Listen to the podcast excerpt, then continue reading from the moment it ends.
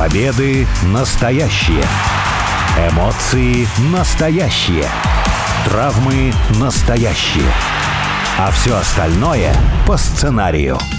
Это все по сценарию первая радиопрограмма на русском языке, посвященная профессиональному рестлингу. Алексей Красильников у микрофона, также Сергей Вдовин, обозреватель портала vsplanet.net. Сергей, привет! Привет! Ну что, год очередной прошел, никогда так не бывает, чтобы Расселмания была где-то далеко впереди. Она всегда наступает, причем быстрее, чем хотелось бы. И вот главное шоу года, вот прям в эти выходные. Какие ожидания? Два дня, большое шоу в Голливуде, что подразумевает еще какой-то больший масштаб. Ну, слушай, есть такая присказка у нас в России, что отопительный сезон всегда из ниоткуда как-то выплывает, что никогда они к нему не готовятся, но почему-то вот каждый год почему-то к нему не готов. Вот как-то неожиданно все настает. И вот Расселмания в этом году наиболее ярко за последние, ну, с коронавируса точно, когда как будто в WWE к ней не готовились. Есть у нас один матч, самый важный. А все остальное как-то накидано, накидано, накидано, накидано. И зацепиться-то, по сути, не за что. Я уверен, что в плане рестлинга и в плане шоу будет все великолепно, будет очень зрелищно, будет очень интересно. Но вот как-то такого ощущения, что вот он, Новый год в мире рестлинга, какой-то большой праздник, какое-то большое событие. Нет, вот я наоборот даже за собой замечаю, что это же придется два дня не спать, это же придется два дня смотреть, это какой-то стресс будет. А из интересных матчей, ну,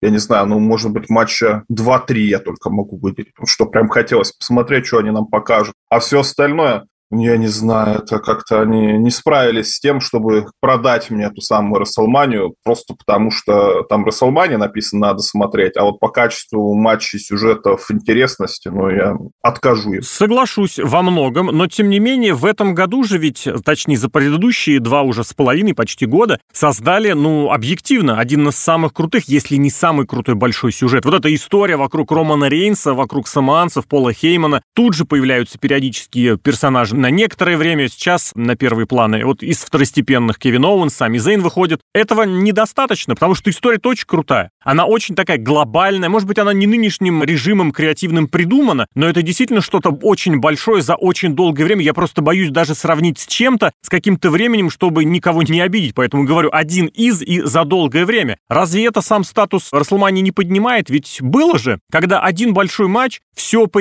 все шоу, а то и всю Рестлманию поднимает как-то по умолчанию. Ну да, соглашусь, потому что, например, там вот сюжет Стива Устина против угу. Брета Харта, там один матч, конечно, перекрывает абсолютно все. Но тут надо посмотреть, потому что за качество матча, ну, наверное, тоже сомневаться не стоит, потому что Роман Рейнс плохих матчей за последний год, наверное, не показывал, особенно которые были в main event е. Коди Роудс тоже выступает хорошо, очень зрелищно, то есть да. Но сам сюжет, такое чувство, что страшно мне, страшно, потому что Роман Рейнс, ну, это же действительно наше все, потому что очень интересно за ним следить. Все сюжеты, которые вокруг него, все интересные, с удовольствием смотрят там Смакдаун, Роу и тому подобное. А если Роман Рейнс проиграет, то что все, обнуление, как мы без него, что мы будем дальше смотреть, что Коди Роудс, персонаж прекрасный, рестлер прекрасный, конечно, но что будет в плане сюжетов вокруг него, очень боязно, и, соответственно, если Роман Рейнс, не дай бог, проиграет, а я загадывать сейчас не могу, я не знаю, с тем же успехом может и проиграть, и с тем же успехом mm-hmm. может выиграть. И если он проиграет, будет страшно. А что смотреть, за что зацепиться? За Коди Роудса? Ну, Коди Роудс, конечно, персонаж хороший, интересный, но пока, пока не такой многоградный, как Роман Рейнс. За Романом Рейнсом гораздо интереснее следить, плюс вокруг него очень интересные тоже люди наблюдаются. И за ними тоже очень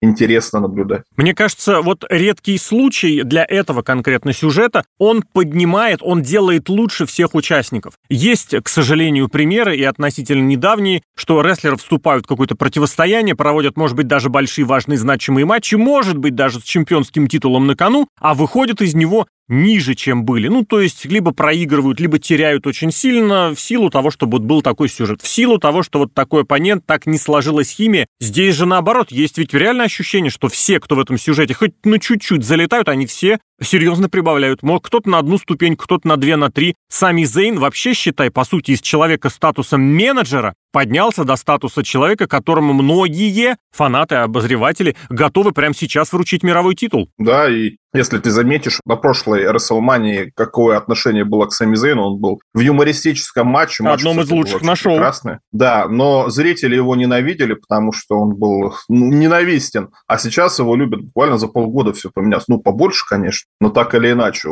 Путь он проделал очень большой. Но вот Коди Ротс в этом сюжете, ну, я не знаю, ну, как-то вот не хватает мне чего-то такого, чтобы выносило мозг. Потому что, ну, мы все прекрасно понимаем, что к чему, куда идет, что там Соло Сико, например, в понедельник победил Соло Сикола, не побежал никто в последние ростере, много да. месяцев. И вообще в основном ростере, пока он выступает, да, его еще никто до этого не побеждал, а вот Куди Роудс взял чисто и победил. Поэтому что будет дальше, непонятно. Но с одной стороны-то это хорошо, когда все идет предсказуемо, когда все понятно, что к чему идет, и вот только ты переживаешь за результат. Но приручили нам, когда в сюжете с Романом Рейнсом что-то интересное, что-то выходящее вон, как-то очень интересно персонаж развивается. А ну здесь такого не было. Хотя сам себе я, наверное, сейчас противоречу, потому что я неоднократно заявлял, что хочется там матч на Расселмане один на один, без всяких, вот, вот Роман Рейнс без своих миньонов, скажем так, без своей семьи будет выходить на матч, потому что у них там свои какие-то разборки, и хочется посмотреть. Но, не знаю, как-то сюжет вот раз, два, три и каких-то вывертов, чего-то такого нету. И Коди Роудс выходит как действительно самый, наверное, за последнее время опасный оппонент для Романа Рейнса. Ну и все. В смысле все? А этого мало? Для Расселмании, для главного шоу года еще и Коди выходит в статусе абсолютно логичного и любимого зрителями фейса, то есть положительного персонажа, с чем в последнее время очень плохо. Я согласен с тобой, но приучили, приучили чего-то хотеть еще дополнительного, что какой-то дополнительный слой есть. Да, это прекрасно, да, и матч будет прекрасный. Но вот чего-то вот приучили, поэтому не давайте людям ничего. Делайте простые сюжеты, люди не будут ничего хотеть от вас и требовать. А здесь чего-то хотелось, а здесь по-простому. Это неплохо, но чего-то вот не хватает. За пределами вот этого главного большого сюжета, за пределами истории кровной связи. На что обратить внимание? Вот ты сам, может быть, посоветуешь. Потому что, ну, действительно, есть ощущение, что почти все матчи клепались как-то вопреки. Но на самом деле я не понимаю, как можно было в конечном счете разбить Леснера и Лэшли на два не пойми чего. В итоге Лэшли пролетел мимо. Есть командный матч, который логично вытекает из сюжета кровной связи. Но там тоже есть вопросы. Что с женскими матчами? Еще больше вопросов, потому что такое ощущение, что как-то вот действительно из ниоткуда. Хотя один из главных э, менеджеров WWE, финансовый директор Ник Хан, говорит, что все, к WrestleMania готовилось за много месяцев. Как это так? У тебя есть какие-нибудь здесь такие свои собственные, может быть, фавориты матчи в плане посмотреть? Ну, давай поразмышляем над словами. Готовилось за много месяцев, можно сказать, за два месяца. То есть на Royal Rumble все готовилось. И не соврал, потому что вот у нас два сюжета с Коди Роудсом и с Рей Рипли готовились на Royal Rumble. Они выиграли матч Royal Rumble. Они пошли к титульным матчам, поэтому тут к словам не докопаться. Но все равно такое ощущение, что люди открыли интернет, начали читать, анализировать фэнтези-букинг различных персонажей из этого интернета и подумали, ну да, что нам напрягаться-то? Это, я не знаю, это как есть чат GPT, нейросеть. Мне кажется, если ее спросить, она там проанализировала весь Reddit, форумы какие-то, вот эти все штуки. Картер Салманов. Да и так сойдет, да, действительно, людям понравится все. Если ты имеешь в виду по качеству самих матчей, не обращая внимания на сюжет, ну тут, безусловно, трехсторонний матч за интерконтинентальное чемпионство. Угу. Три больших, мощных европейских мужика будут драться. Тоже, кстати, и сюжет безобразный мне показался, потому что Гюнтер, он всегда был ну, человек явно не из глупых, по крайней мере, таким себя позиционировал. И тут он специально как-то вызвал дисквалификацию в матче Дрю Макентайра против Шимуса, и потом сам же начал докапываться до генерального менеджера о том, а почему трехсторонний матч-то происходит? Меня же могут не удержать, а я пояс потеряю. Что это вообще такое происходит? Ну, это сюжет, как будто ребенок. Как-то надо сделать сюжет трех человек. Ну, погоди.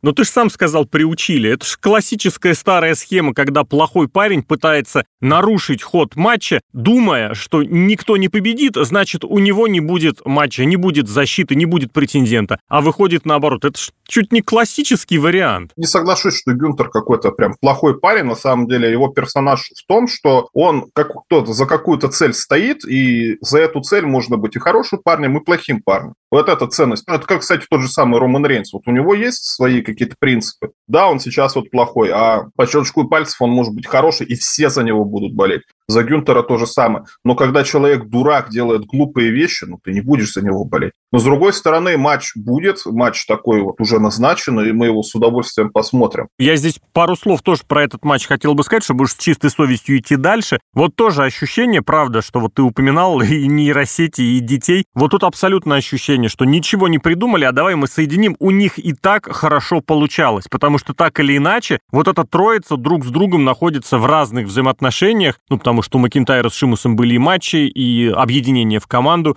А вот пусть они дальше и дерутся. Потому что что на Royal Rumble, кстати, у них тоже были же несколько сегментов, это, а это конец января. Внутри этого матча, когда они друг против друга оказывались, да и кто кого элиминировал, тут, наверное, тоже стоит вспомнить. И получилось так, что ничего не будем писать. Вот один отборочный турнир, вот второй отборочный турнир, вот отборочный матч из отборочного турнира. А где сюжет-то, где правда история? Как этот сюжет и кого раскрывает? А никого и никак. Вот только действительно тот факт, что Гюнтер сглупил с тем самым вмешательством, появлением. А хотелось бы видеть от них какой-то больше индивидуальности и личности, потому что вот показали коротенькое видео с э, голливудской тематикой, пародии на фильмы известные. Вот с Дрю Макинтайром, с Шимусом, с Риджем Холландом, с э, Бучем, где вот эта пародия на 40-летнего девственника. Смотришь, и ты видишь, за 20 секунд можно, господи, за полторы реплики каждый может хорошо себя раскрыть. А здесь нет. Вот моя претензия к этому матчу. А то, что это будет действительно такое зубодробящее зрелище, я не сомневаюсь. Второй матч, на который, наверное, стоит обратить внимание. Кстати, вот можно провести параллель. Смотри, у нас два дня Рестлмания, есть два main event а, по сути, то есть матч, который будет главное событие шоу. Но у нас так получается, что есть матчи, которые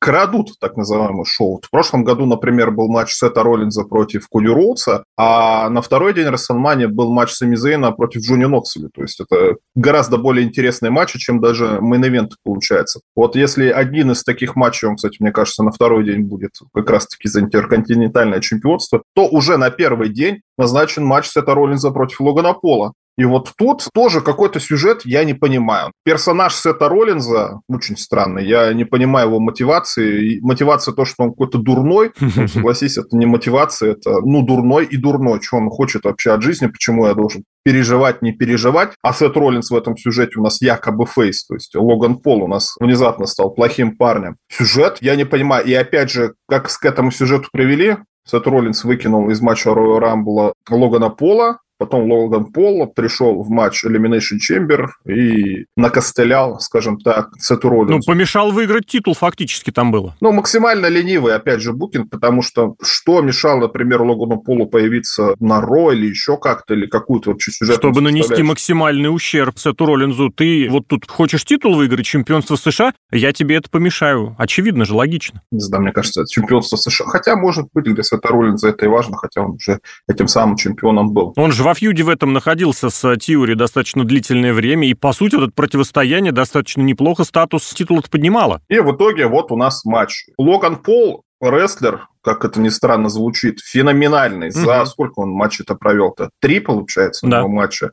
Командник на Саммерслэме и Рейнс, да. С Мизом в команде и против Миза как раз-таки. Показал себя как суперзвезда. То есть у него есть, ну, из-за того, что он популярный блогер, он понимает, как вести себя с аудиторией, потому что если бы он не был популярным блогером, он, наверное, бы не знал. Сет Роллинс, рестлер, ну, если посчитать не как звезда, а вот как работник, то Сет Роллинс – это лучший рестлер 10 лет. Как он отрабатывает, как он со всеми, как он именно на ринге чувствует своих оппонентов, каким матчем показывает, ну, можно это сделать. И я с удовольствием смотрю матч Логана Пола против Сета Роллинза. Но сюжета опять нет, за кого болеть, за кого переживать-то, что это вообще, зачем? Ну что, приемы посмотреть? Ну, приемы посмотрим. Еще можно посмотреть, что придумает нам Логан Пол, потому что у него вот есть фишка во время матча, когда он показывает какой-то момент яркий очень, который, не знаю, в ТикТок можно нарезать, как он провел удар локтем в падении, при этом делая селфи, то есть в прямом эфире в одной запрещенной социальной сети это показывал. Либо на Royal Рамбле у него был яркий такой момент, когда они с рикошетом с друг другом столкнулись. Ну, да. да, интересно будет. А сюжета нет, а сюжета нет. Даже с Романом Рейнсом сюжет был, когда еще и брат вышел ему помогать. А тут я уже устал от приемов, если честно. Ну, имеем, как говорится, что имеем.